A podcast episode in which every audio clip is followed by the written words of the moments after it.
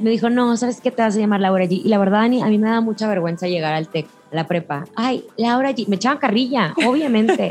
y en ese momento me daba pena. Yo siempre he dicho, Laura G es un personaje. A diferencia de los actores que son personajes, en la conducción eres tú. Pero yo también me quito el Laura G, soy Laura González, o sea, soy la mamá de Lisa y Luz. Laura G estaría producida o no, no sé. Laura González está aquí, viendo gelatina.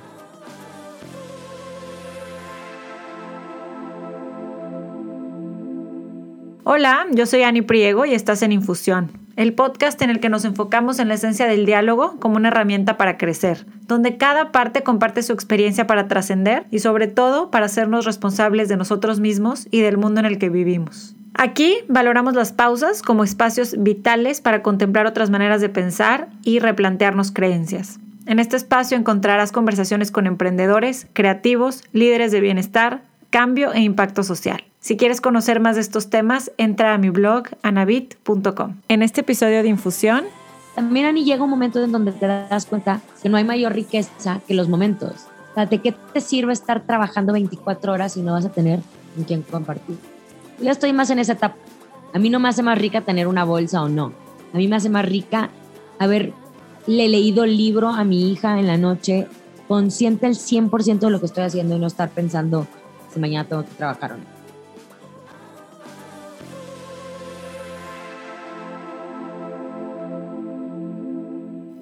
Laura González, conocida también como Laura G, es conductora de televisión, comunicóloga, locutora de radio, periodista, reportera, mamá y además fue mi compañera de la carrera de Ciencias de la Comunicación en Monterrey. Hoy tengo el gusto de platicar con Laura de cómo ha ido replanteándose prioridades en su vida, su trabajo éxitos y fracasos, aprendizajes y sueños. Tiene más de 20 años de carrera y siempre ha tenido clarísimos sus objetivos. Hoy disfruta de grandes sueños cumplidos. Fue un gusto enorme para mí reconectar con ella y poder platicar. Aquí les dejo nuestra conversación. Ya hicimos un catch up de 10 años. ¿Cuánto llevamos? Es que la verdad, haciendo cuentas, la última vez que te vi, y digo, de, de verte, yo creo que igual pasó, pasó de tiempo después, ajá, pero cuando conviví contigo bien, bien, bien, fue en un viaje a Playa del Carmen, a la despedida de una amiga en común, Tita Belden. y ni te acuerdas de ese viaje. Yo no fui. claro que fuiste. Un día, uno o dos días caíste. Y me acuerdo porque estábamos platicando anécdotas, porque tú estabas en hoy. Y entonces en el programa de televisión hoy, y me acuerdo que hasta nos platicaste ahí varias anécdotas. ¿Por qué pues tengo borrada esa parte de mi vida? Pues porque yo creo que vivías en un acelere. Imagínate el nivel de acelere en el que estabas, porque claro que fuiste. Estábamos en casa de. Ay, de Samantha, ya. De Samantha, en casa de Samantha, este, en un fraccionamiento ahí en, en Cancún. Y de ahí me acuerdo de estar platicando contigo y luego, bye. O sea, luego ya igual en cositas así, pero de convivir fue hace mucho tiempo en ese viaje.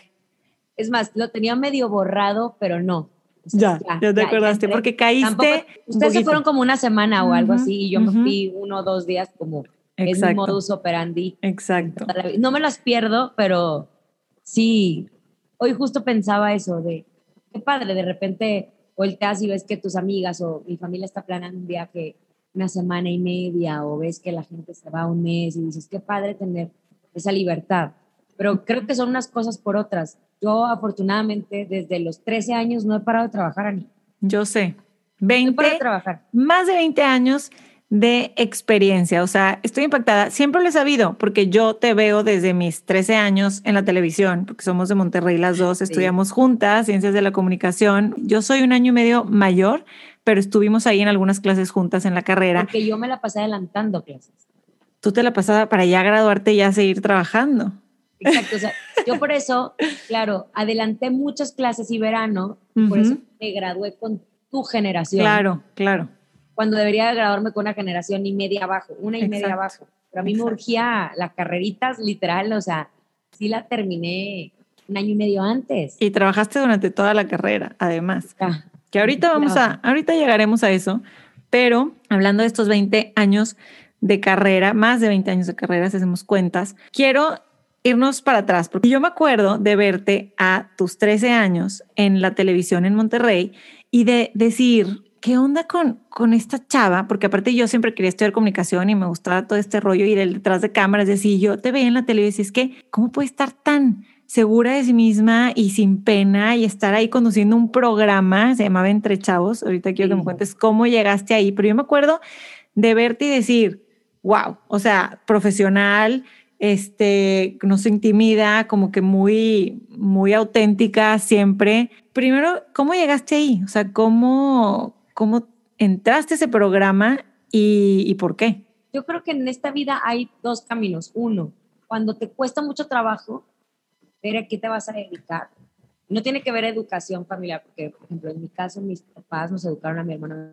Mi hermano decidió a qué se iba a dedicar y ahora es súper exitoso y todo, pero casi los 26, 27 años. En mi situación fue muy chistoso porque yo estudié baile, actuación desde muy chiquita, me gustaba y tenía una mamá que siempre me ha apoyado en todo lo que me gusta. Eso se lo agradezco mucho.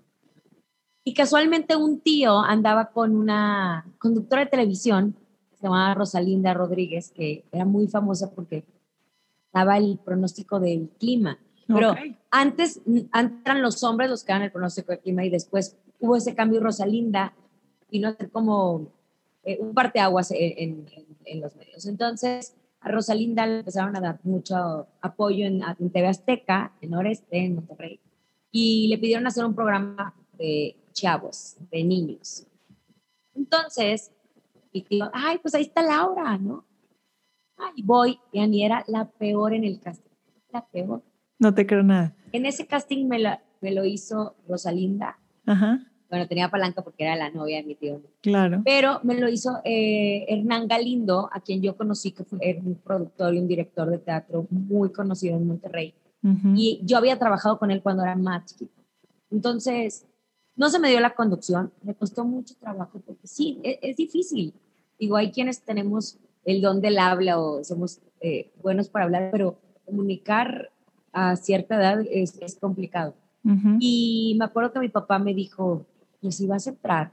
Era tan mala que me acuerdo que en el casting no sabía ni qué hacer, temblaba y sabes. Eh, y me acuerdo que mi papá me dijo, si vas a hacerlo, hazlo bien. Él siempre ha sido como muy perfeccionista y de, de ahí lo aprendí. Entonces me metí a, a, estudiar comunicación. Pues estudiaba la prepa, uh -huh. estudiaba comunicación, aparte cursos para poder tener eh, dicción. Ya sabes, me ponía el lápiz y ensayaba enfrente del espejo y tenía, me aprendía notas. Hasta que cuando me sentí segura, llegué con el productor y le dije, ya estoy lista para ser conductora, porque me habían puesto como en un papel de reportera, pero me hablaban una vez al mes. Ok yo ya sabes, mi ego herido de, ¿cómo? Digo, no me iban a correr, tampoco me pagaban, ahora como, pero no me iban a correr porque pues, había creado el programa una persona conocida, pero tampoco me iban a dar más espacio. Entonces, cuando ya estaba segura, me volví titular del programa, llegué muy tranquila, ya preparada. Y de ahí ha sido, ahí inició este camino que no ha parado hasta mis 36 años y espero que no termine nunca. Entonces, sí querías, o sea, no te ganaste el, el, puesto principal, pero dijiste sí lo quiero y cómo le hago para prepararme, ¿no? ¿Y cuánto tiempo estuviste ahí? Muchos años. La verdad es que no tengo bien las, los números, o sea, los, los, años, pero me acuerdo que antes de entrar a la carrera, uh -huh. yo me había decidido por ciencias de la comunicación en nos conocimos. Uh -huh. Este, y renuncié. Renuncié porque yo, yo en vez de irme con las amigas a jugar, yo me iba a TV Azteca a trabajar y a jugar. Era, era divertido y grabábamos, hacíamos, era como mis tardes libres, ¿no? Y ahí es donde aprendía yo, como si hubiera tomado un curso de verano eh, intensivo. Pero duraron muchos años, hasta que renuncié porque ya me iba a meter a la carrera. Dije, bueno, ahora voy a tomar las cosas en serio, lo voy a estudiar, ya no me va a, ya no me va dar tiempo. Y el día que decido renunciar, ahí es cuando me doy cuenta que si estás en el camino correcto, ahí se van abriendo las puertas. El día que, decido renunciar en Azteca me dijeron, ah, ok, cool, bye. ¿Qué te vamos a decir? ¿Te vamos a tener? Pues no. Uh -huh. Dios, te vaya bien, niña, siga su sueño. Uh -huh. Y ese mismo día, muy chistoso, me hablaron de multimedios.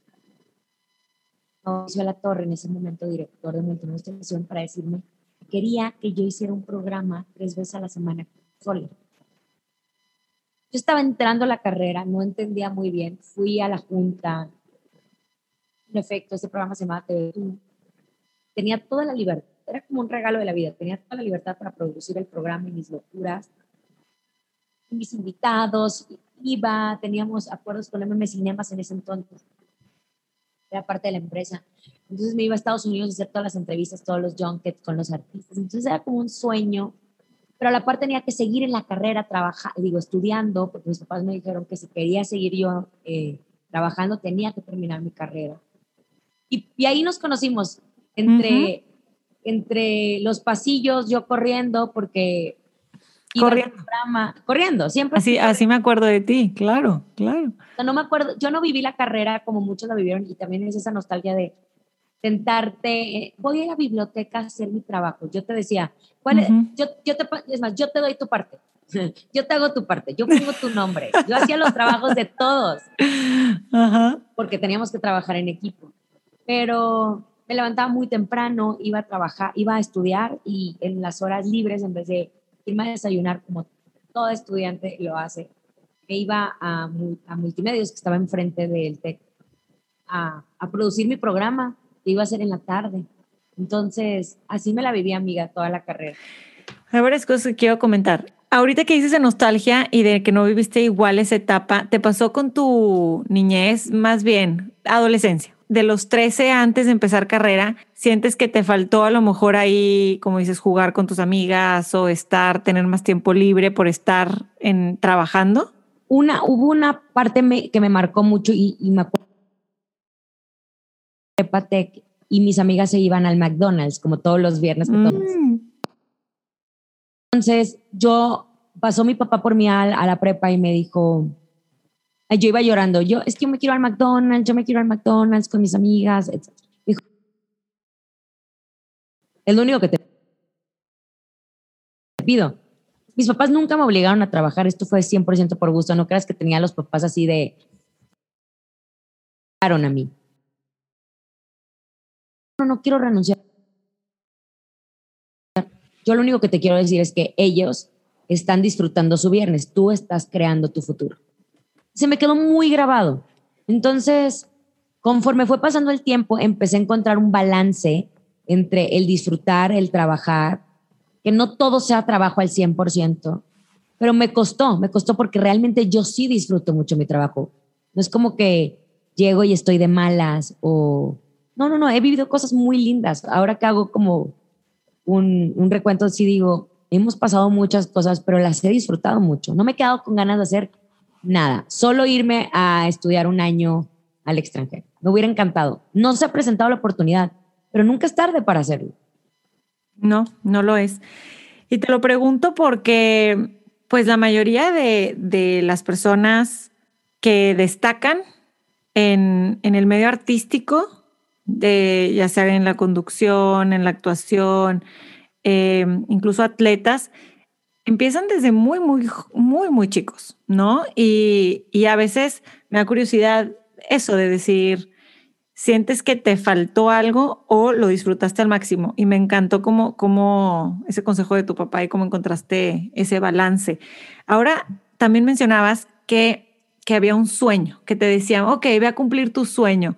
¿Cómo ¿Cuál era el sueño en ese momento, eh, antes de entrar a carrera, por ejemplo? Mi sueño era el que estoy cumpliendo ahorita, que era, bueno, que ya llevo cumpliendo muchos años, que era estar a nivel nacional, en un programa a nivel nacional. No tenía ni idea cómo. Pero se cumplió, se cumplió, pasaron los años y se cumplió estar en un programa a nivel nacional todos los sábados, muy, muy exitoso. Y después tenía el sueño de conducir un matutino, pero yo me imaginaba conducir un matutino eh, eh, en señora, ¿no? Casada, con hijos, que la mañana la destinara a eso y toda la tarde con sus... Y eso es lo que estoy viviendo ahorita. O sea, yo me levanto, cambio, arreglo a mis hijos, los dejo desayunados, este, mi esposo los lleva a la escuela, yo me voy a trabajar, a divertirme, y a las dos de la tarde yo estoy con ellos comiendo, hago radio, porque eso salió de extra, porque así se presentó y lo disfruto mucho y toda la tarde estoy con mis hijos. Yo soy mamá, sí, de tiempo completo estoy y los llevo a la escuela y voy a la natación y regreso. digo que no a todo en la tarde porque ya dije que sí en la mañana, o sea, ya ocupé Claro. mi día de trabajo. Y eso es lo que volvemos a- a- al tema balance. ¿De qué me sirve estar todo el día en el canal cuando voy a ser infeliz por no estar con mis hijos? Y es, es la lucha yo creo que llevo todos los días, ¿no?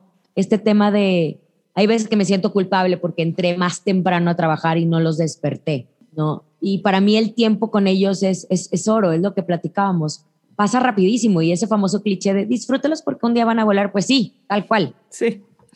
Que practicamos off the record ahorita de, de eso, haciendo nuestro catch up. Otro tema de lo que acabamos de platicar es que tú tienes completa libertad en tu programa a los 17 años. Ya, no sé qué, ¿a qué entramos a Oh, carrera. Estoy tratando de 20. hacer estoy, Números. de 18 a 23, pon tú, creo, Ajá, si acaso. 18, 23. Es así como los años de, de carrera, al menos en nuestros tiempos, ya no sé ahorita cómo esté la situación, yo a mí. pero, pero tienes completa libertad, que es lo que yo siento que aparte ahorita, por ejemplo, que hay redes sociales y que hay otros medios y plataformas para hacer eso, para hacer tu propio programa, tu propio medio, tú lo hacías con completa libertad y con el dinero de otros, ¿no? O sea, con una empresa que te respaldaba y te mandaban a Estados Unidos y hacías cápsulas increíbles, entrevistabas a, a gente top, top, top. ¿Te seguiste preparando en ese entonces? O sea, ¿sabías que, que tenías que echarle más ganas o como que dijiste, ah, ya soy buena para esto y, y me dicen que soy buena y te dormiste en tus laureles o todo lo contrario? Yo siento que venía también un poco desde la inconsciencia, o sea, en el momento en que estás jugando, vas creando, yo así lo hacía. Yo, a muchos me dicen ahorita, ¿por qué no haces un canal de YouTube? Porque no me interesa hacer un canal de YouTube, porque tengo otras prioridades. En ese momento, para mí era estudiar e irme a divertir a multimedios. Literal, mis amigos estaban ahí, eh, metí amigas de, de la carrera Ujú, multimedios para que estuviéramos ahí. Estaba enfrente, la pasa, yo la pasaba increíble, fue una gran etapa de mi vida, una gran etapa. Y tenía un muy buen equipo, entonces mi equipo me respaldaba, es más, Pata, que es nuestra amiga. Después se volvió mi productora y ella entendía perfectamente lo que yo quería hacer y estaba padrísimo. Entonces, sí me seguí preparando. Siempre creo que uno se tiene que preparar en todo, conforme más que ya no puede, yo no me puedo quedar a ser la misma niñita que jugaba a hacer televisión en multimedios, ¿no? Ujú. Ahorita es un matutino, requiere otro tipo de contenido. No te estoy diciendo que me volví más aburrida, pero también ya no tengo ganas de estarme saliendo a la calle a llevar un carro alegórico y hacer una entrevista arriba de un carro alegórico por la avenida más importante. Ya esas cosas ya las hice, Sí. ¿no? Ahora busco hacer Sí. Otro tipo de cosas o más bien no es como que, ay, quiero ser la innovadora número, quiero disfrutar. Ya es y también ha cambiado mucho, mucho el tiempo. O sea, antes antes tú podías hacer eso, ahora pues la televisión es diferente es la televisión a nivel nacional es por, por segundos, de repente es, es que tú los interrumpes, es que tú los callas. No, no, no, es que yo tengo aquí un productor y un chícharo que me está diciendo, córtale ya, o sea, no me importa lo que está diciendo. Entonces yo, por más que estés llorando, te tengo que decir, Sí. ay, qué padre, podemos regresar en un segundo. Y soy la mala de la historia. Pero nadie entiende que no me mando sola. Claro. Oye, Acá ya viste, diferente. ¿sabes qué nos ha ayudado a todos a entender eso? Programas, shows, series como The Morning Show, Claro, claro, tal cual. ¿no? Es- es- o The Newsroom, que es, que es con, con el chicharo, ¿no? Estás ahí, hay un grupo de- enorme detrás. Exacto, de repente ves a alguien en la televisión y dices, ay, ¿qué, qué está diciendo? O sí estoy de acuerdo o no estoy de acuerdo, pero mira, ¿por qué está haciendo esa cara? Hay Ujú. veces que estás escuchando lo que están diciendo en cabina porque se abre y, oye, Fi-", y tú e- eres un ser humano, reaccionas a lo que está pasando, Claro. pero a mí me pasa mucho con el tema de, tienes tres minutos para entrevistar a un especial, tres minutos para entrevistar a un especialista y te toca un especialista que habla muchísimo. Sí, Te tengo que callar. Sí, No es mi espacio, me encantaría. Nos vamos a mi, a mi, a mi Instagram y con Claro. gusto hablamos dos horas, claro. ¿no? Pero Claro. creo que no todos se quedan con, con the whole picture, nada más se quedan con lo que están viendo y hay veces que sí te, te vuelves odiosa, es normal.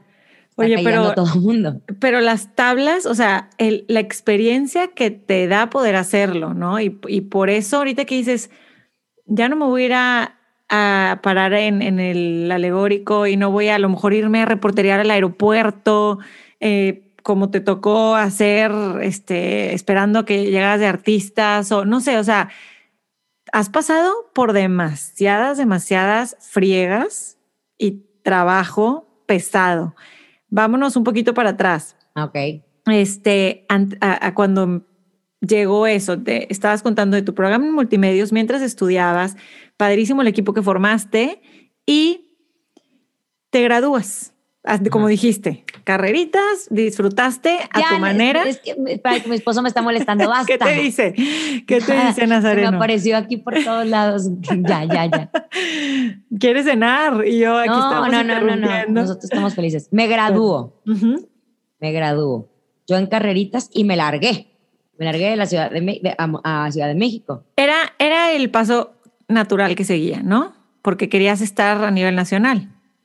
Sí, pero tenía dos opciones. Me quedaba en Monterrey a casarme, a tener la familia y a jugar, a qué bonito, está bien. A la casita. A la casita que yo también, es, es, ese era uno de mis sueños. Claro. Casarme y tener mis hijos y ver una familia unida como la tengo yo. Por más que sea un cliché de, no, la mujer, no, yo sí tenía ese sueño. Y sí, y sí lucho por ese sueño, porque así lo vi en mi casa, ¿no?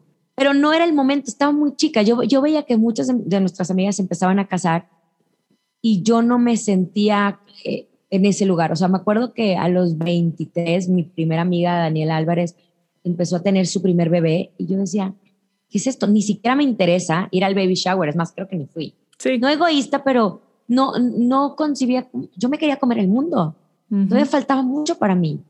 Quería viajar, quería conocer, quería que me rompieran el corazón, quería caerme, quería llorar, quería vivir, porque si hay algo que tengo presente es que esta vida se viene a vivir. O sea, no que te la cuenten. Si no la vives tú, no sirve. O sea, tú vívela como tú quieras. Te vas a caer, te vas a golpear, pero tú vívela. Entonces yo sentía que en Monterrey, nada, de hecho dejé a mi novio, lleva mucho tiempo con él y me aventuré a llegar a la Ciudad de México, pero también se me había presentado una oportunidad. No, no llegué así como, hola, ¿qué onda? ¿Cómo? Ya me estaban hablando para hacer un programa acá, me fui a Miami a hacer un programa para Univision, estuve a punto de quedarme y, vivir en Miami, pero se canceló el programa. Después llegué a la Ciudad de México, fracasó el programa en el que estaba y ya que me había establecido acá, me acuerdo que vino Fernanda Cruz, una amiga conocidísima, conocida de nosotros, y fuimos de antro porque había un grupo espectacular de foráneos también es eso, era de, pues en Monterrey tenía mi novio y, no salía con nadie, llegué a la Ciudad de México en donde no había hora de llegada, los antros, la ciudad, así como pueblerina, ¿no? Que llegas a la capital, literal. Y de repente era, mi mamá no me está esperando para, para dormir. Entonces yo empecé a hacer y administrar mis horas y llegaba a las 2, a las 4, a las 7, a las... ir midiendo, ¿no? Esa libertad que no tenía antes. Em, y me hablaron para entrar a Televisa. Ese día que Fer y nos fuimos un grupo de amigas al antro. Me acuerdo que en el antro me habló Romagnoli, Roberto Romagnoli, un productor para decirme, oye, te vi en Univisión, sé que estás acá, entras mañana. Yo, pero ¿qué voy a hacer? Mm, vas a reportear. Y yo, ok, perfecto, sí, pues, si eso tengo que hacer, mañana mismo estoy ahí. Me acuerdo que me puse perfume, ni siquiera me bañé el antro. No iba a dejar a mis amigas, pero tenía que estar a las 7 de la mañana. Oliendo a cigarro, lo que, ahí llegué. Yo, y me acuerdo cuando entré a Televisa fue como, aquí es donde se hacen las telenovelas, no sabes, así, literal. La emoción a flor de piel. Emocionada, emocionada, pero no conocía tampoco a nadie, no, nunca fui muy seguidora de las telenovelas. No sé, como que en Monterrey andábamos en otro mundo, veíamos lo que la televisión regia y empecé a aprender aprenderme todos los nombres y todas las telenovelas, todos los puestos para empezar a reportar, reportear, para poder entrevistar, si no, no tenía ni idea de quién era. ¿No te parecía como que reportear cuando ya habías conducido un programa era como algo que, que, que yo puedo dar más o hacer algo diferente, que requiera más responsabilidad? ¿Sabes qué me pasaba? Que yo estaba acostumbrada a ser titular de un programa donde llegaba y me ponían el micrófono y yo salía a cuadro y lo que Laura decía.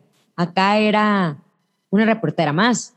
Me acuerdo momentos importantes. Uno, Jorge Alfaro era un productor de Unicable, súper famoso. Llegué con él porque le pedí una cita y le dije, es que yo quiero ser conductora, no quiero ser reportera. Y me dijo, sí, pero te digo algo, tú en Monterrey serás Laura allí, pero aquí no eres nadie. Y se me quedó muy grabado Entonces, pues empecé a trabajar para hacer algo. Y empecé a reportear, no me gustaba ser la reportera sensacionalista o amarillista de por qué te estás divorciando, etcétera, etcétera. Entonces, decidí ser una reportera como de color, como de diversión.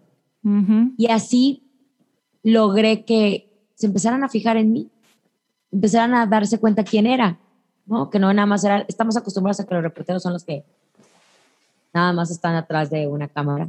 Y empecé a, a ganarme un nombre, empezar a decir, ¿y esta quién es la loca que está en los pasillos? ¿Y quién es la loca que está entrevistando y vestida de la Mujer Maravilla? Yo sí, disfrutando, disfrutando. Y después se me empezaron a abrir puertas, eh, empezó el tema de la influenza, me hablaron para, se acabó mi etapa en hoy, me hablaron, cambiaron de productor, me hablaron para hacer una gira por toda la República Mexicana que se llamaba Vive México. Buenísima, con Mauricio, Clark, Con Mauricio Clark. Y ahí fue cuando empezó como a despegar un poco todo el tema. Conocí toda la República Mexicana, me la pasé increíble, engordé 10 kilos, viajé por todos lados, conocí, este, comí delicioso, grandes momentos y cuando regresamos a la ciudad, porque era un mes y eso se extendió a tres meses. Este, y cuando regresamos a la Ciudad de México, ya nos hablan para ser parte del el noticiero, Primero Noticias. Y ahí es cuando empezamos a decir, ah, wow, sí nos fue bien. Claro, muy bien. Twitter apenas existía, entonces tampoco es como que, recuerdo que se murió Michael Jackson, recuerdo que estábamos, estábamos en una camioneta en Aguascalientes, no me acuerdo en qué lugar, y dijimos, ay, se murió Michael Jackson. O sea, como que estábamos muy alejados de todo. Y cuando llegamos a la Ciudad de México, la gente ya te conocía.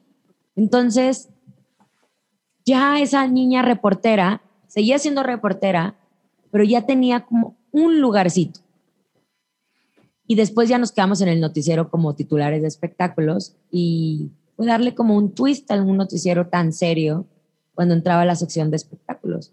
Pero también era tener mucho poder. Nosotros eh, elegíamos qué notas entraban, qué notas no. Entonces, era fuerte porque era todavía muy chica, tenía que unos 24, yo digo chica, 24, 25 años y, mucha responsabilidad y, o poder, como lo dijiste, pero también bien ganado, ¿no? De, tu parte, no conozco la carrera de, de, él de antes, pero pues ya lo habías trabajado, ya era algo como que no, pues no era para nada una novata en, en eso, pero... Pero para muchos sí, o sea, porque nosotros conocemos de Monterrey, claro. pero para todos eran como, ¿y esta niña de dónde ¿Quién salió? Es? ¿De dónde salió? ¿Quién la puso? Típico, ¿no?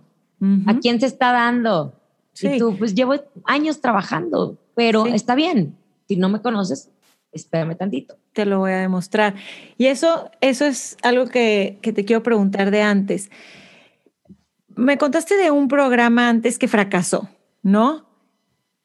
En ese momento fue de los, eh, y luego no se dio el de Miami, y luego, o sea, en, en, ese momento sientes de que se te va el tren o estás así como que esperando que salga algo o, o cómo tomas el fracaso. En ese momento me acuerdo que había dejado multimedios en donde estaba, tenía patrocinadores, me iba súper bien por el sueño de México. Y cuando no se da, me acuerdo que era una Navidad y le digo a mi papá, no, es que ya no voy a regresar a la Ciudad de México, me voy a quedar acá. No, no, no, no. Tú te fuiste para que te quedes allá y cumplas lo que prometiste. Yo qué injusto, aquí, aquí en casa no tienes lugar. Y yo qué injusto, no me dejes regresar a mi casa, ¿cómo es posible?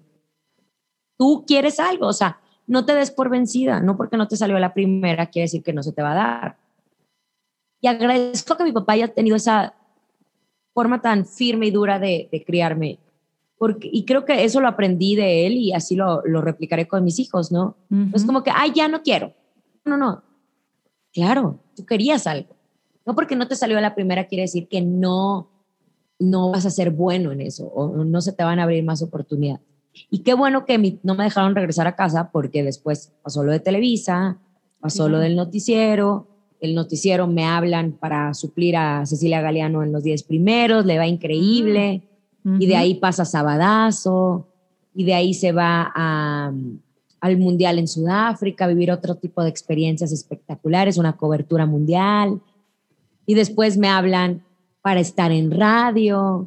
Qué interesante eso que dices de tu papá, Yo creo que te conocía muy, muy bien. Había visto a primera mano todo el esfuerzo, el talento que tenías y me gustó mucho comentarlo en este podcast. ¿Qué piensas tú del fracaso? Porque creo que debemos de hablar mucho más de que es parte del camino, que se van a fracasar y a caer mil veces y mil planes no van a salir. Pero ¿cómo sales de esos? Es que más bien, si tú lo ves desde el punto de vista que ganaste una experiencia, no lo ves ya como un fracaso. El fracaso va directamente hacia tu ego, ¿no? No la hiciste, no pudiste eh, no, no, te hablaron. ¿Cuántas veces yo te hablo y no te hablan y te sientes no vales o que, o que no sirves? Pero si tú lo ves desde un fui y tuve una entrevista, ya gané algo. Entonces siempre seríamos ganadores y no perdedores.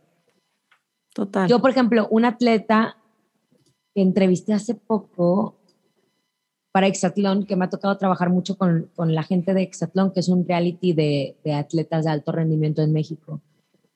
Yo le decía, ¿sabes? Yo he sido, o he creído que soy muy mala para los deportes, porque siempre agarraba uno y renunciaba a uno y nunca fui constante. Lo único constante que he sido es en mi trabajo. Yo no quisiera que eso le pasara a mis hijos. Y me dijo, tienes que entender que a tus hijos van a probar muchos deportes. Y cuando veas que le brillan los ojos en uno, ahí es. O típico, ¿no? Si no te bañas, no vas a ir a tu clase. No, por favor, ah, sabes que le gusta. Cuando te dice, pues mejor no me baño, es perfectamente. Conocemos a nuestros hijos, sabemos qué es lo que les gusta y también sabemos si son buenos para los deportes o no para los deportes, para otras cosas. No necesariamente. Exacto. Pero. Pero el conocerlos bien, que es el caso de tu papá, ¿no? De tener una relación profunda con alguien, eh, contigo, y de, y de poderte impulsar y apoyar y ser tu, pues, un pilar importante, ¿no? En tu carrera y en tu vida.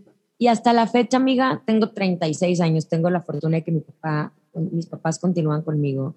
La semana pasada le decía, es que quiero renunciar porque estoy en un reality de canto y este, que no canto, es parte del programa. sí, sí, he visto. Le hablé a mi papá y le dije, no, es que hoy voy a renunciar. ¿Cómo vas a renunciar? Es que no canto, siento que estoy perdiendo el tiempo porque no me va a llevar a nada y le estoy restando. O sea, primero, para mí es como que primero lo que deja y luego lo que te apendeja, ¿no? Y, esto me está pendejando y no me está dejando y me está restando tiempo a mi familia, a mi radio, a mis otras cosas. Pero es parte de tu trabajo. Y yo, no, papá, es que te lo juro que voy a renunciar. Entonces mi papá estaba muy preocupado. Tengo 36 años, tengo una familia y mi papá estaba preocupado. Entonces me mandó una serie de frases en donde no, tú no naciste para renunciar, o sea, ya sabes, no. Y no renuncié. Y hablé con mi productor y le dije, a ver, ¿de qué se trata esto? ¿Cómo le hacemos? Ah, mira, por aquí, por acá. Perfecto. Ahora sí con todos los kilos. Solo quiero que sepan que no canto, ¿no? No, no, no pretendo sacar un disco y hacer un auditorio nacional. Es que se trata de que te diviertas. Ah, ok, ya entendí. Me voy a divertir. Porque, amiga, soy muy perfeccionista y ensayaba todo el día. Y me frustraba saber que no me salía, que no tengo la voz para cantar. Entonces, ya estaba, en no en perdedora, pero ya estaba yo así de, esto no me está saliendo, no tengo el control de que me salga. Mejor renuncia. Sí. Sí, sí, sí. Y no era la, y no era la salida. Y qué bueno que lo hablaste. Ahora, platícame de entrar a un programa como hoy con conductoras consagradas, por decirlo así, que llevan este, también muchísimo la televisión nacional. ¿Y cómo es un poquito el ambiente tras bambalinas entre mujeres? Me imagino que ha sido muchos aprendizajes en todos los temas, pero en ese tema, ¿no? En el cómo tú te das tu propio lugar y apoyas a otras que vienen entrando. Y, te lo pregunto porque es un tema que me gusta en cualquier industria, en cualquier área, cómo podemos apoyarnos más entre mujeres, pues en lo que hacemos, ¿no? Yo creo, dos puntos. Uno, cuando entré hoy estaba muy chica.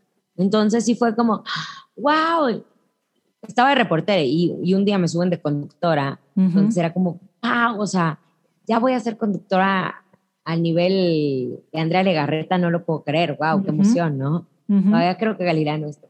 Y, y, duró dos semanas porque en efecto no, no podía estar ahí, o sea, no, no era mi lugar. Todavía me faltaba picar más piedra. Y eso también lo agradezco, porque si no, ¿qué hubiera aportado? Entonces, en ese momento fue como un flashazo, fue como, mira, eso es lo que está aquí, pero ya no vas a estar, entonces hay que seguir reporteando. Porque sí, también me, tartamudeaba mucho, no estaba preparada. Y se vale decir, no estoy preparada, pero me voy a preparar para cuando llegue. Y eso no quiere decir que era mala, al contrario, era, no era mi momento. Porque cuando es tu momento, Ani, te lo juro que todo se pinta de color rosa para que sea. Como ahora. Ahora estoy en un matutino, se llama Venga la Alegría, que estoy en Azteca, sí. rodeada de muchas mujeres. Está Annette Kuburu, Cintia Rodríguez, Penélope Menchaca, que fue una reina en la conducción durante muchísimos años. Este, Flor Rubio, una espectacular periodista de digo, la mejor periodista de espectáculos. Eh, Cristal Silva. Y somos de todos, somos, o sea, hay de todo. Pero nunca nos hemos visto como una competencia. O sea, a veces traemos la misma ropa y de que, ay, qué chistoso. Cuando trabajas con mujeres seguras de sí mismas, no hay nada que te mueva. Cuando tú sabes lo que, que eres única, por más que llegue la más chavita, la más divertida, la más carismática, no te va a mover de tu lugar. Yo creo que ahí es lo que tenemos que reflexionar. ¿Qué tan segura estás de ti misma para que llegue alguien y la veas y sientas que es una amenaza? En vez de que sea una amenaza, al contrario, ayúdala a crecer. Me tocó, hace poquito vi a una conductora que va llegando a México que se llama Gaby Ramírez. Ella también estuvo en multimedios. Y cuando la vi, te lo juro que me acordé de cuando yo llegué. Y lo primero que hice, sin conocernos, fue agarrarle y decirle, a ver, aquí son las cosas así, por aquí dale, seguro se va a acabar el programa en el que estás, pero te van a hablar. Aquí lo único que importa es que demuestres que trabajas y que estás disponible para trabajar. Y me acuerdo que dije, ojalá que a mí me hubieran hecho eso. Entonces, haz lo que te hubiera gustado que te hiciera. En vez de cerrar la puerta y ir con mis compañeros de, ay, qué oso que entró alguien. No sé, ¿por qué tenemos que ser así? en el, yo como soy mamá de niña y niño tengo los dos panoramas. No me gustaría que a mis hijos les cerraran las puertas, no me gustaría que a mi hija le hicieran el feo. Al contrario, me gustaría que le hicieran crecer. Entonces voy sembrando poco a poco eso.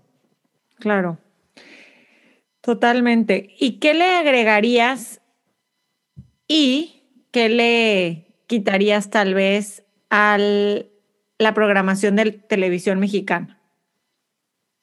Creo que muchos se quejan del tema de programación la verdad es que ahora medir al público, Ani, es, es, muy, es muy difícil, ¿no? Antes sabíamos que un segmento funcionaba por eso, ahora es variante, o sea, ahora nuestro matutino, que tenía expertos, especialistas y reportajes súper mega interesantes, la gente decidió que ya no le gusta eso. Y ahora les gusta un reality de canto. Entonces está en constante movimiento. Hay tanta oferta de cosas como desde el, oye, tengo, la vez pasada yo también, en vez de estar viendo el noticiero, dije, yo quiero ver un especialista que me hable de si mis hijos pueden regresar a la escuela o no. Fui a un, un live en Instagram, un especialista. Entonces tienes todo inmediato. Para mí la tele acompaña. La tele se ha vuelto, para empezar, tiene que ser en vivo, 100%, la televisión.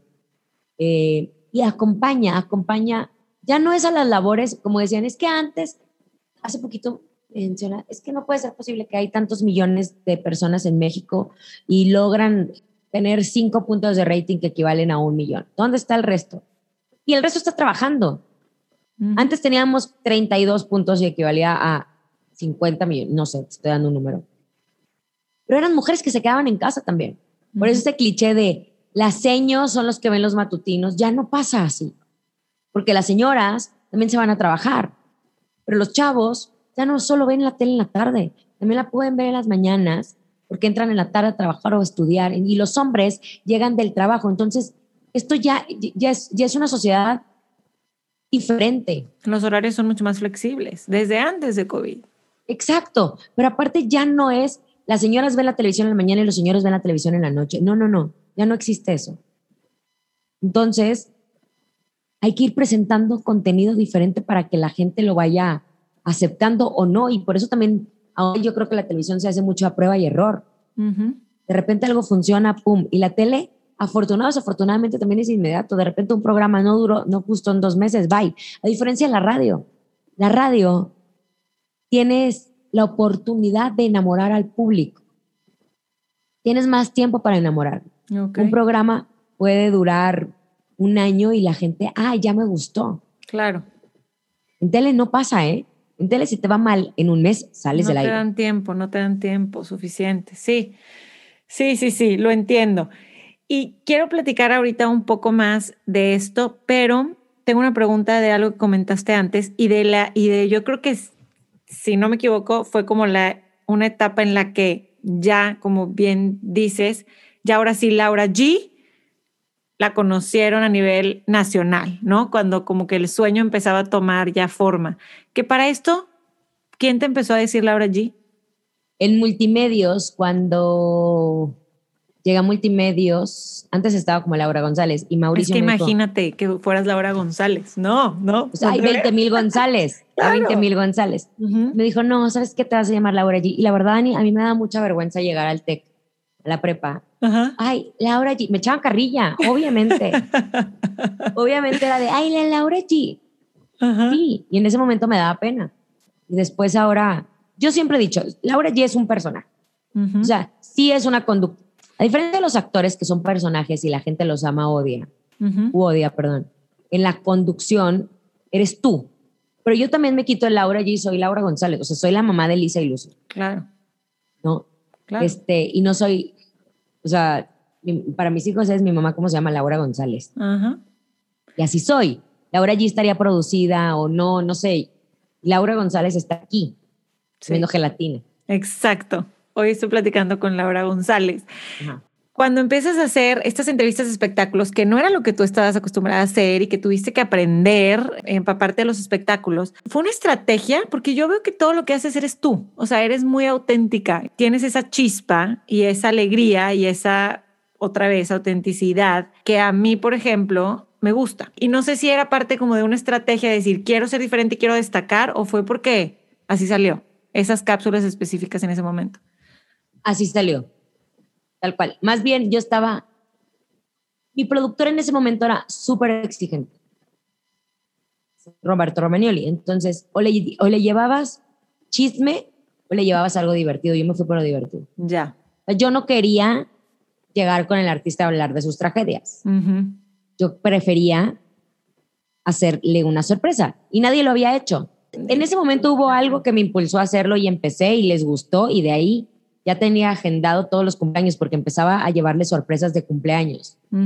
Entonces, pues ya me conocían como, ¿qué les va a traer de sorpresa Laura? Y así me empezaron a ver. Entonces, llámale cosas de la vida, llámale era destino, llámale era para mí o alguien puso todo para que, estoy hablando a nivel espiritual, ¿no? Así como una energía que puso todo. No sé, pero lo hice y funcionó. Por eso te digo que muchas veces mi carrera se ha ido formando de una forma también un poco inconsciente y más como de impulso y de sentimiento. O sea, de repente es, me tengo que salir de aquí y me salgo. Y venía algo más importante. O sea, por ejemplo, en radio me pasó. Cuando nace mi hija, todo se complicó para que yo siguiera en radio. Ya, ya no, mi programa de televisión se acababa a las dos y mi programa de radio empezaba a las dos. Entonces ya no me daba tiempo. Y decidí salirme me salgo y pasaron los años y me hablaron otra vez para regresar a otra estación. Pero muchas veces es como de feeling, es por aquí, por acá. Y no sé, muy agradecida con esa intuición, eso. Claro, intuición. Claro. Este, yo te veo muy conectada, yo te veo muy conectada, eh, también sé que te gusta la astrología, este, y, y vas, hablas mucho de tu terapia y de ir a tu psicóloga y todo. Mucho, mucho. Sí, antes no, o sea, yo creo que también hay como una evolución en, en, en la Laura que nos conocimos en la carrera también de medio destrampada, acelerada, tal, tal, tal.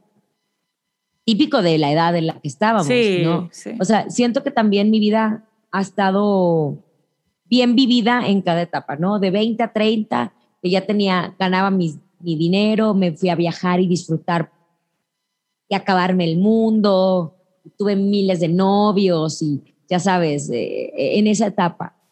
Y después me quebré y encontré a, mi, a Enzo, que me ayudó, que es mi astrólogo, terapeuta, encontrar un poquito por qué Laura era así.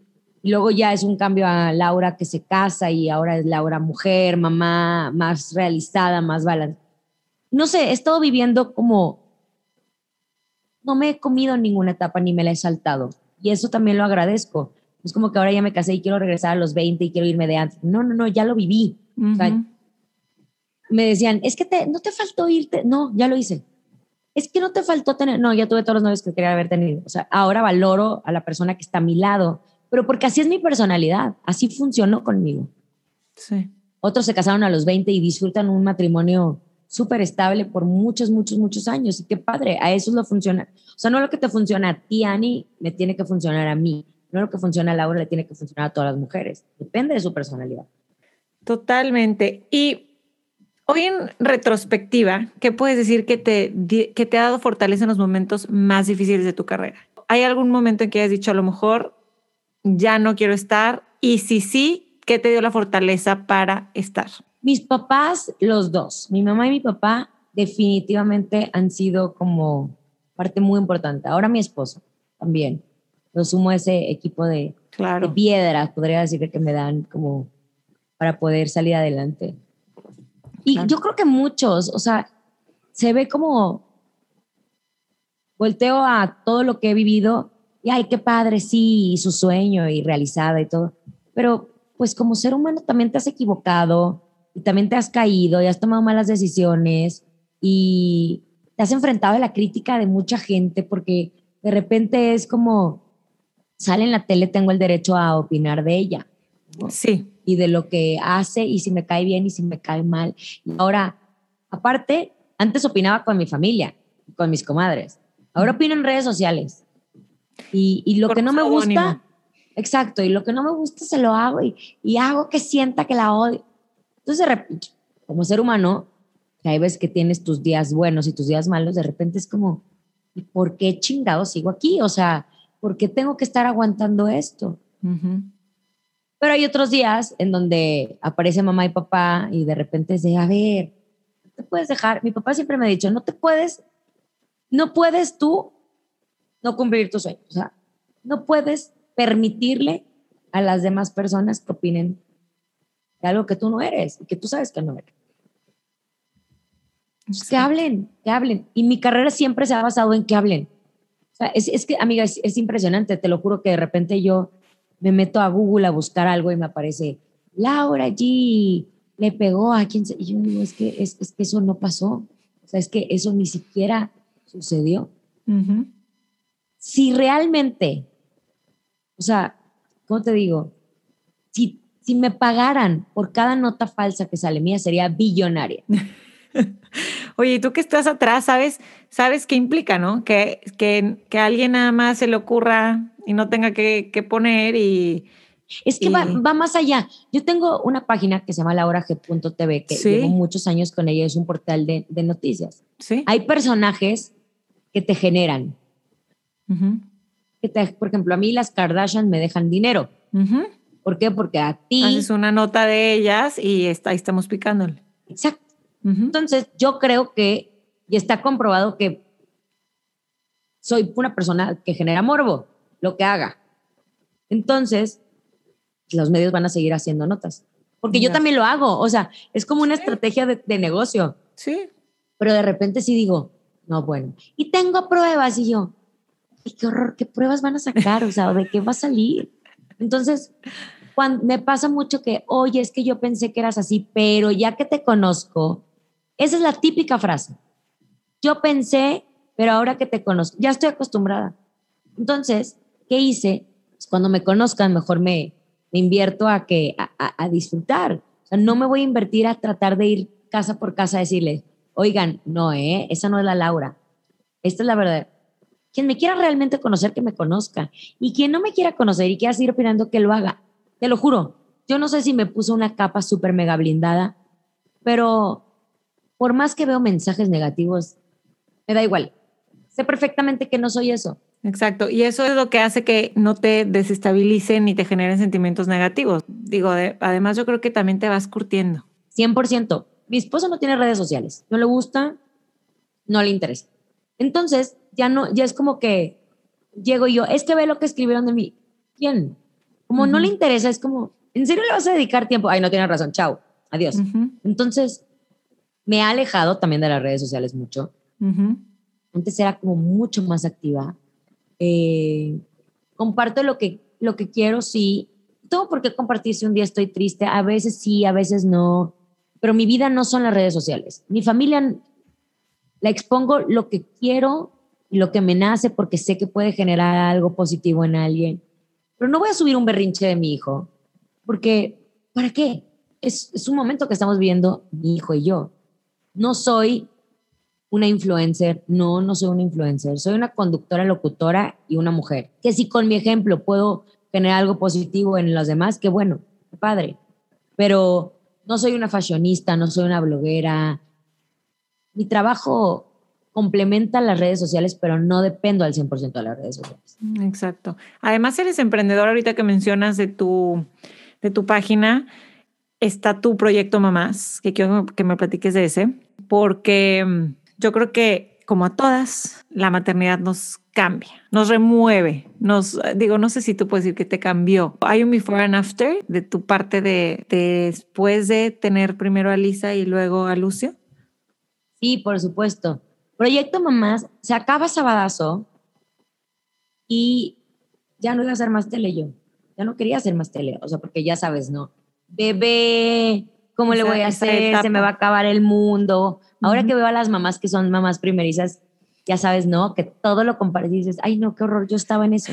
Oye, pero no me tocó, yo digo, ay, qué bueno que no me tocó las redes sociales como están ahorita cuando tuve a los bebés chiquitos, porque hubiera subido todo. O sea, lo primero que hizo, el primer, o sea, ya sabes, el primer gesto es que es lo mejor que hay en el mundo. Es tu mundo, es tu mundo. Pero aparte también, o sea, si te pones a pensar, es como tienes tu primer bebé y es como, te sientes la experta. Deja que nazca el segundo, y no quiero pensar ni en los que tienen cuatro o cinco, ¿no? y te dicen, a ver, tú cállate, ¿no? Este, y creé Proyecto Mamás.tv con el único objetivo de aprender, que también te das cuenta y por más información aprendida, nada que ver con la práctica. Sí. Pero se hizo, se ha mantenido Proyecto Mamás.tv. Laura G.tv lleva muchos años de, de, estar, de ser un medio de comunicación, de información. Em, contenta con ese proyecto, ya, ya camina solo y hay un equipo que se encarga perfectamente de ese proyecto. Ya no le tengo que dedicar yo tiempo, ya operan al 100%, hacemos revisión mensual de cómo funciona. Son Paola, Memo, Jessy y Marisol, que son los que están encargados justo de todo este proyecto y de la página y siempre me pasan reportes y siempre están al pendiente muchísimo de todo el tema de redes sociales. ¿La ves como una este página o revista digital o cómo la visualizas? La veo como una página de información. Ok. Y así ha ido caminando y así seguirá caminando mucho tiempo. También es que salió en el auge de las páginas. o sea, antes no había tanto y la hora G.tv se empezó a monetizar con Facebook, entonces le fue increíble, se hizo un proyecto independiente. Facebook cambió, cambiaron el tema de monetización, etcétera, y ahora la página eh, camina sola con este equipo. Siempre he sido muy movida, nunca me voy a quedar quieta. Eh, después salió Azteca y, y, pues ya no le pude prestar el 100% atención a la página, ¿no? Hice tele y radio al mismo tiempo. Llegando a haber cumplido tus sueños, ¿con qué sueñas hoy? Sueño con, a mí en nivel, mi mamá me hacía esa pregunta justo la semana pasada porque decía yo, mamá, es que no quiero escucharme mediocre, pero yo ya cumplí mi sueño a nivel profesional, o sea, laboral, ¿no? que es estar en un matutino de titular, tener un programa en radio a nivel nacional, este, ya, tampoco me interesa ser la conductora de un prime time. No, me interesa eso. O sea, ya viví también ser conductora en prime time con, con Sábado. Ya viví muchas cosas que las agradezco mucho. Tengo ahora continuar con mi sueño del matutino, me encanta con la radio, me encantaría crecer más horas en radio porque una hora es muy poco para mí, me gustaría más. Y sí las tengo la oferta, pero ¿a qué hora? Venga la Alegría dura cinco horas, Radio Una, me quedan cuatro horas para estar con mis hijos de calidad al 100%, que se duermen a las ocho de la noche. Entonces, ahí entran muchos conflictos, ¿no? Pero mi sueño en sí viene más del lado personal. Tengo un esposo a quien admiro, quiero mucho, que ha crecido muchísimo con Blog Media. Este, tengo ganas de repente que me diga, oye, voy a filmar en este lugar y y poder tener también esa libertad de, ir. porque ahora no hay esa libertad, porque estoy enfocada en el trabajo. Tengo, mi sueño es ver crecer a mis hijos. también, Ani, llega un momento en donde te das cuenta que no hay mayor riqueza que los momentos. ¿de qué te sirve estar trabajando 24 horas si no vas a tener con quién compartir? Yo estoy más en esa etapa. A mí no me hace más rica tener una bolsa o no. A mí me hace más rica haberle leído el libro a mi hija en la noche, consciente el 100% de lo que estoy haciendo y no estar pensando si mañana tengo que trabajar o no. Entonces, ya le di otro valor a las cosas. Qué fuerte, ¿no? Coincido contigo 100%.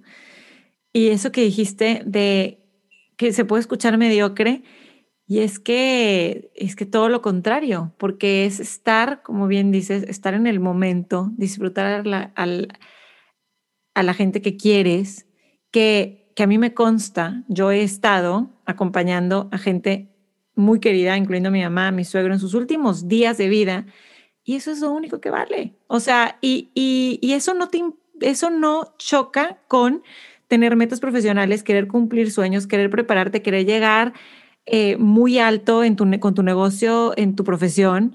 Claro que no, pero cuando entiendes que llegar ahí no te va a dar esto, otro, esta felicidad y este amor, es increíble, es así como un, como eh, al menos en mi caso, y te escucho decirlo, y digo, wow, o sea, todo lo contrario mediocre. Es que tenemos la idea que una persona exitosa es aquella que gana muchísimo dinero y que tiene avión y barcos y, y que hace.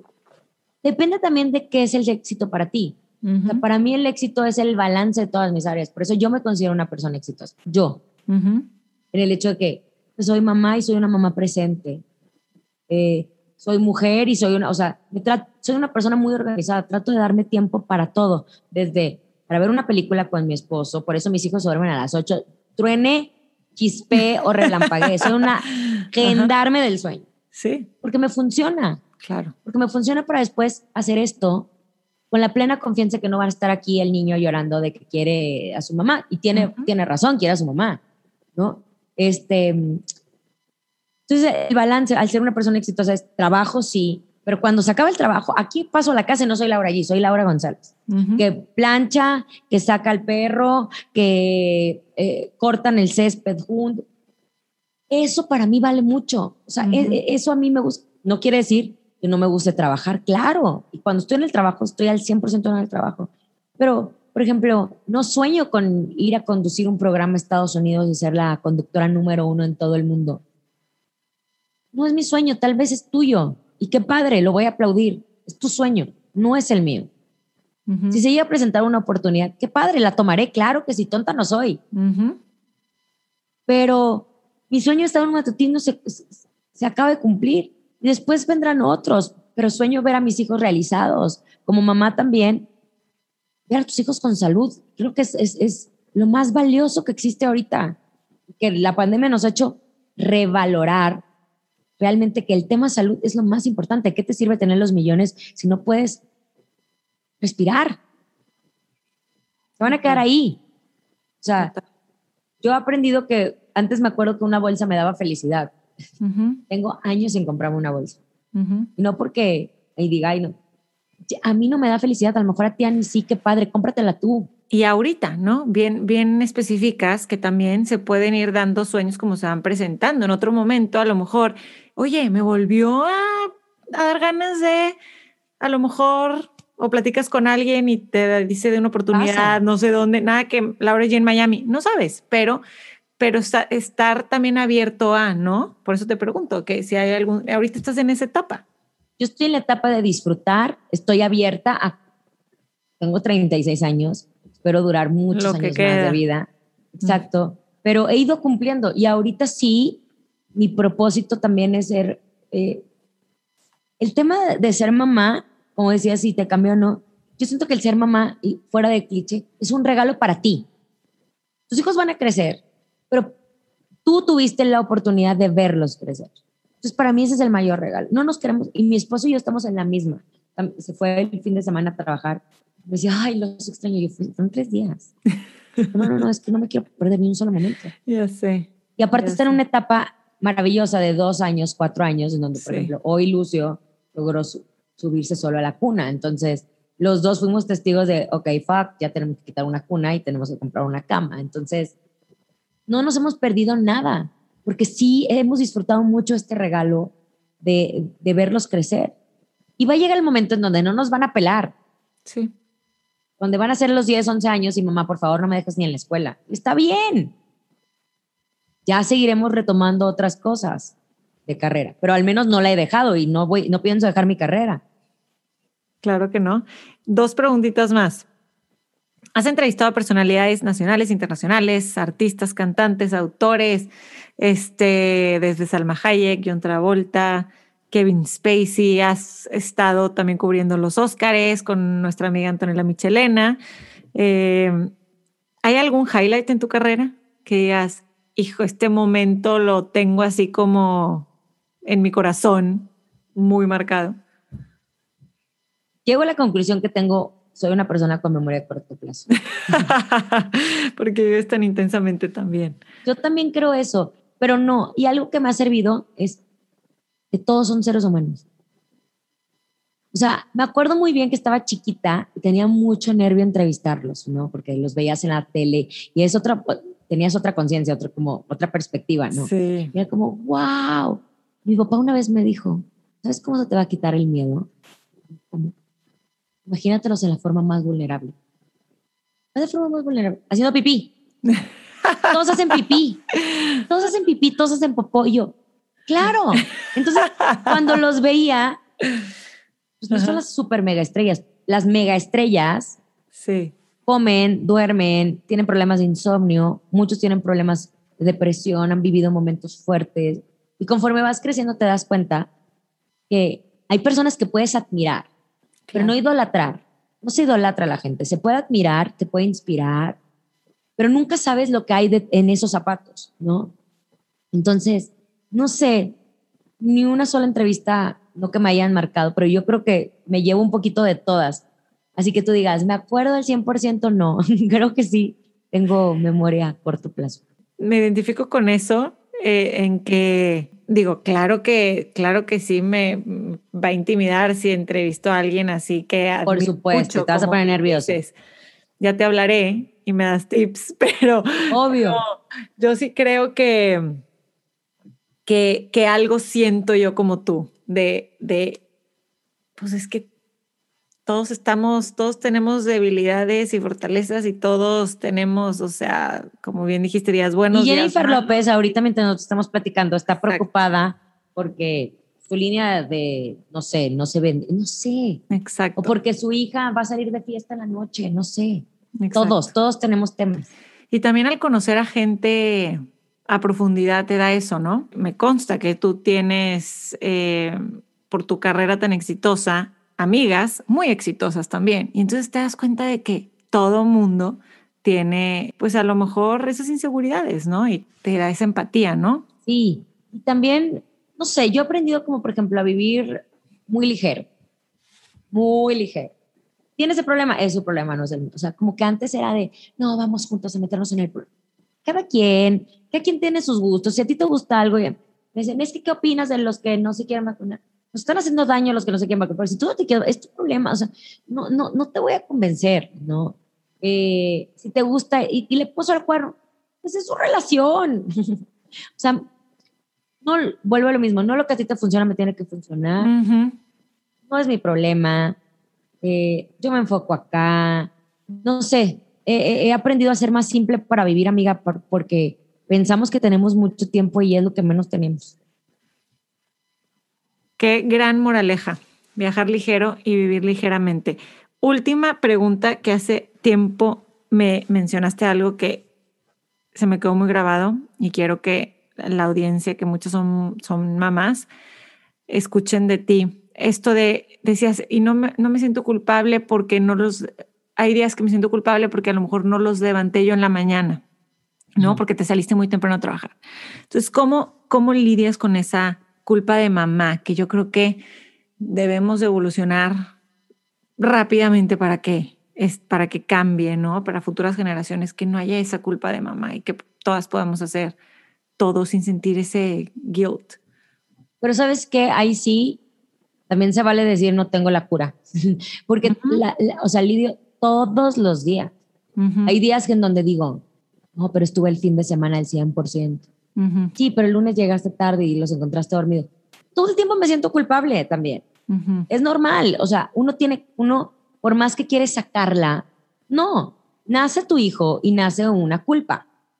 Que porque si le diste leche, que porque si no le diste leche, que porque si lo dejaste con los abuelos y porque si no tienen los abuelos, por si contrataste una nana que te ayudara o porque si te quedaste dormido y se quedó llorando, que porque si te fuiste a trabajar. O sea, a mí me pasó con Lucio que al mes, no, a, los, a las dos semanas de nacido Lucio, me ofrecen entrar a Venga la Alegría. Mi sueño, matutino. Ahí sí, mi sueño. Acaba de nacer mi bebé. Estás en otro canal, estás cañón.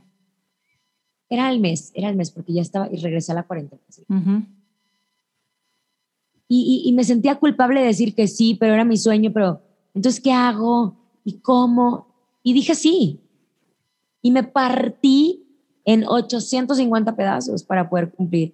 Y en cada esquina me sacaba leche para mandarle la leche a Lucio. Y, en cada corte comercial trataba de ir a la casa y regresar.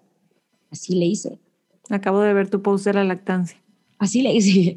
Así le hice. Entonces, gracias, amiga. Entonces, eh, todos los días se sientes culpable que porque si me fui a la cena, o sea, hace poco me fui a cenar con unas amigas y Nazareno no, Nasa super papá, no me dijo que Lucio había vomitado para no estresarme. Pero llegué y era como, fuck, no estaba y acababa de vomitar y yo eh, agarrando la peda con mis amigas, también te sientes culpable. Pero, me encanta que él, que él lo hizo, que él puede, porque ellos tienen la, la misma capacidad, 100%. Hace poquito me dijo, es muy raro, Nazareno es argentino, entonces Creo que también tienen otra educación, no sé, pero me fue un lunes. Yo toda la semana estoy al 100% con mi familia y tal. El único día, el único día que me voy a ausentar una hora son los lunes. Okay. Que llega mi terapeuta a, como a, alinearme de la columna. Okay. Y casualmente es la hora de la clase de natación de Lucio y de Lisa. Entonces yo llegué al acuerdo con Asa de que él los lleve a esa hora. Así es, es nuestro acuerdo. Y los lunes los ven las, mamás de las niñas siempre llegan y, oye, te ayudamos. No, yo puedo solo. ¿En qué momento inhabilitamos a los hombres para claro que pueden, ¿por qué no? para mí es, me dijeron las mamás y yo, ay, no les ha de tocar que sus maridos apoyen, pero acá todos, todos, todos, y todos hacemos de comer y todos limpiamos y no sé. Entonces, más allá de que él no me dijo absolutamente nada, que me iba a decir, yo me sentí culpable. Entonces, mira, los niños van a crecer. Mi mamá siempre me dice, tus hijos van a crecer. No se van a acordar si les diste leche o no les diste leche. Lo que sí se van a acordar es los momentos que tuvieron con su mamá. Entonces, olvídate de estar sintiendo culpable. No es que no puedo. Bueno, es un trabajo tuyo, porque más el tema de la culpa de la mamá es un trabajo interior. Sí. No quieras que tus hijos te lo van a resolver. es un trabajo interior. Hay que trabajar con eso todos los días.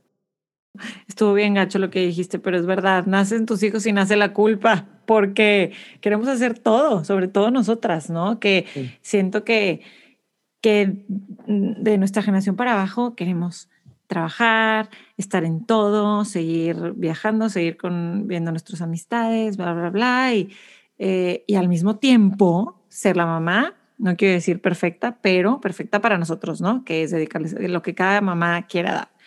Y, por eso se me hace, no sé, se me hace, se me hace bien duro. O sea, quisiera eliminarla, quisiera que hubiera como algo mágico que, que nos haga no sentirnos culpables porque estamos echándole todas las ganas. O sea, mientras le echemos todas las ganas. Pero el día que entendamos que no nos van a reclamar nuestros hijos por eso. Yo siempre tengo el claro ejemplo de mi mamá fue una súper mega mamá. Trabajaba. Y un día llegó tarde por mí a la clase de baile. Para mí me abandonó.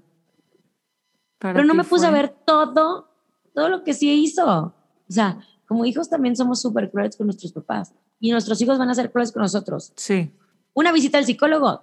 Y Nadie se salva de ir. Nadie se salva de ir. Y todos, por más que queramos hacer todo bien, van a tener traumas.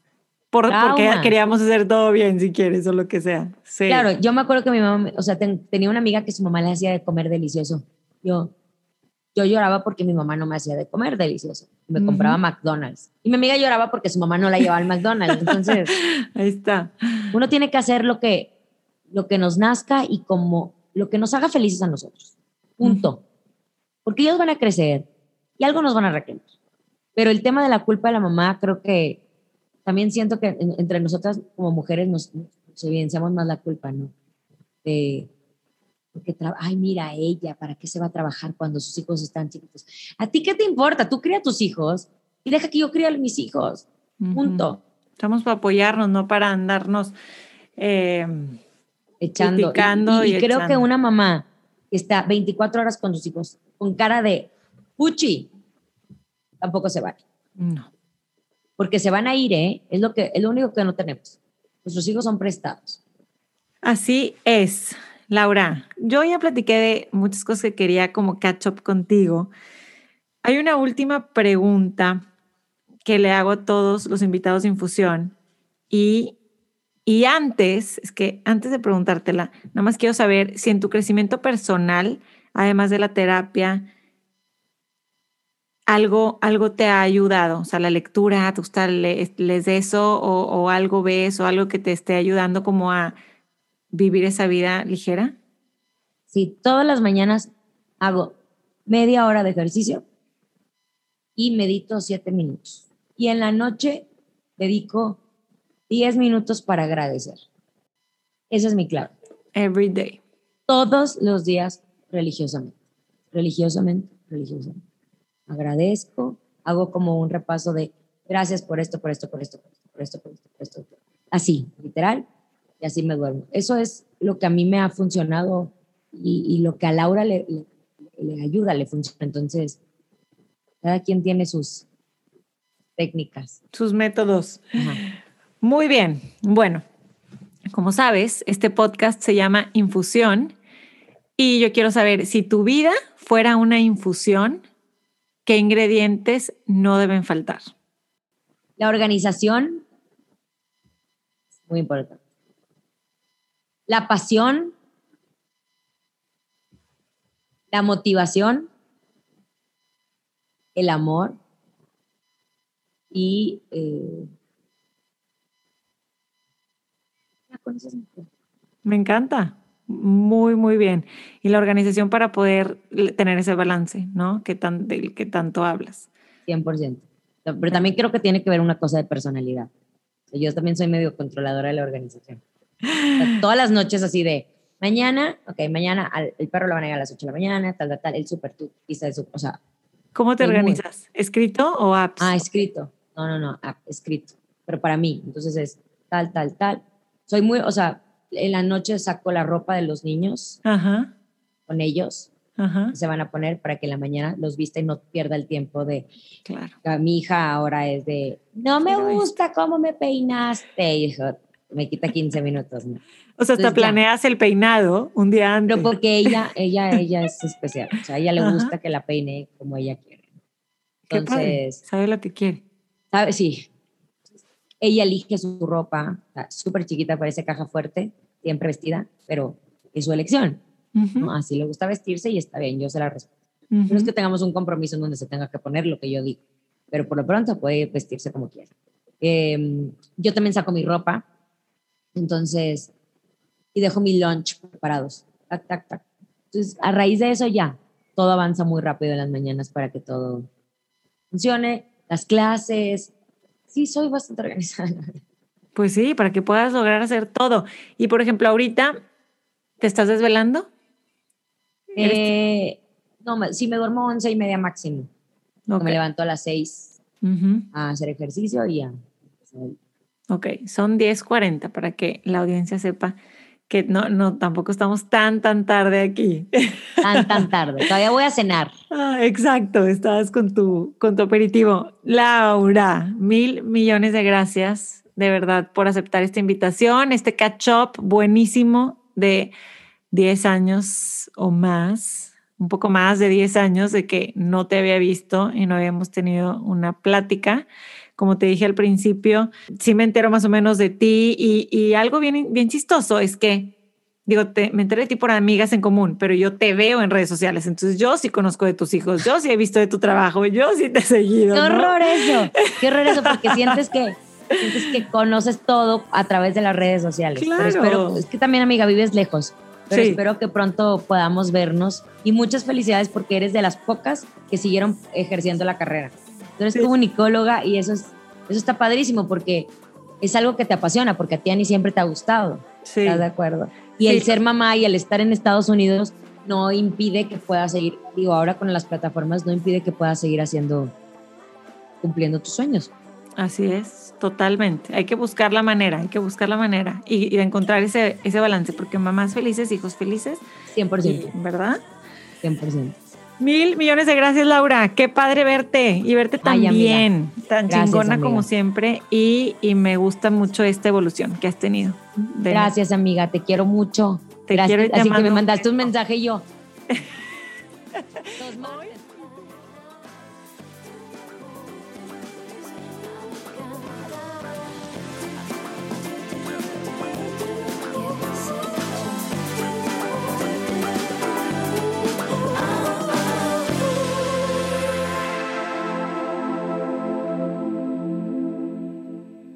Gracias por quedarse hasta el final de un episodio más de Infusión. Espero les haya gustado. Pues ya vieron que me eché el chal muy a gusto con, con Laura.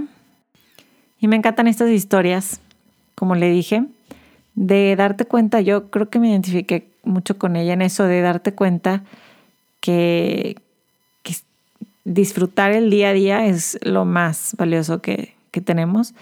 Y aunque me faltan muchísimos sueños por cumplir y muchísimas cosas por hacer, creo que darnos cuenta de que lo que tenemos enfrente es también un gran regalo, pues, pues yo creo que ya vamos de gane sabiendo eso, ¿no? Y viviendo conscientemente cada cosa que hacemos.